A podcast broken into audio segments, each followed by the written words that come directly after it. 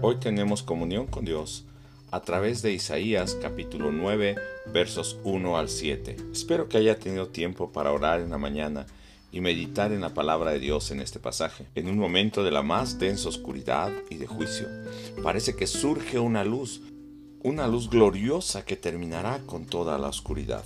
Es la promesa de Dios para aquellos que están en angustia, que no siempre habrá oscuridad, sino que la tierra de Zabulón y de Naftalí, tierra de gentiles, ese lugar se llenará de la gloria misma de Dios.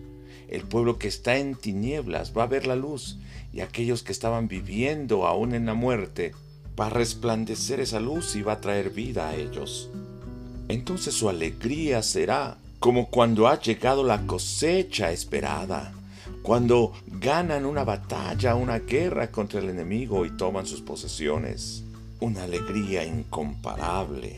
Pero esto lo hará un rey, un rey que nacerá en esta tierra como un niño, pero al mismo tiempo va a traer un imperio de paz, va a traer un gobierno sin límites, un gobierno eterno, la promesa del rey como hijo de David, un rey que va a gobernar en justicia desde ahora y para siempre, que va a tener el cetro en su mano, el gobierno en su mano.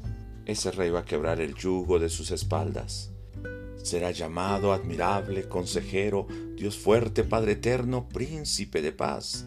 Dios mismo es el que estará quitando su yugo, trayendo la luz y estableciendo un reino eterno. Este es el reino del Mesías que nosotros hoy estamos disfrutando. Él ha aumentado nuestro gozo, hizo que nuestros ojos vieran la luz en medio de la oscuridad, hizo que cuando estábamos en muerte pudiéramos recibir vida eterna en su nombre, en el reino del Mesías.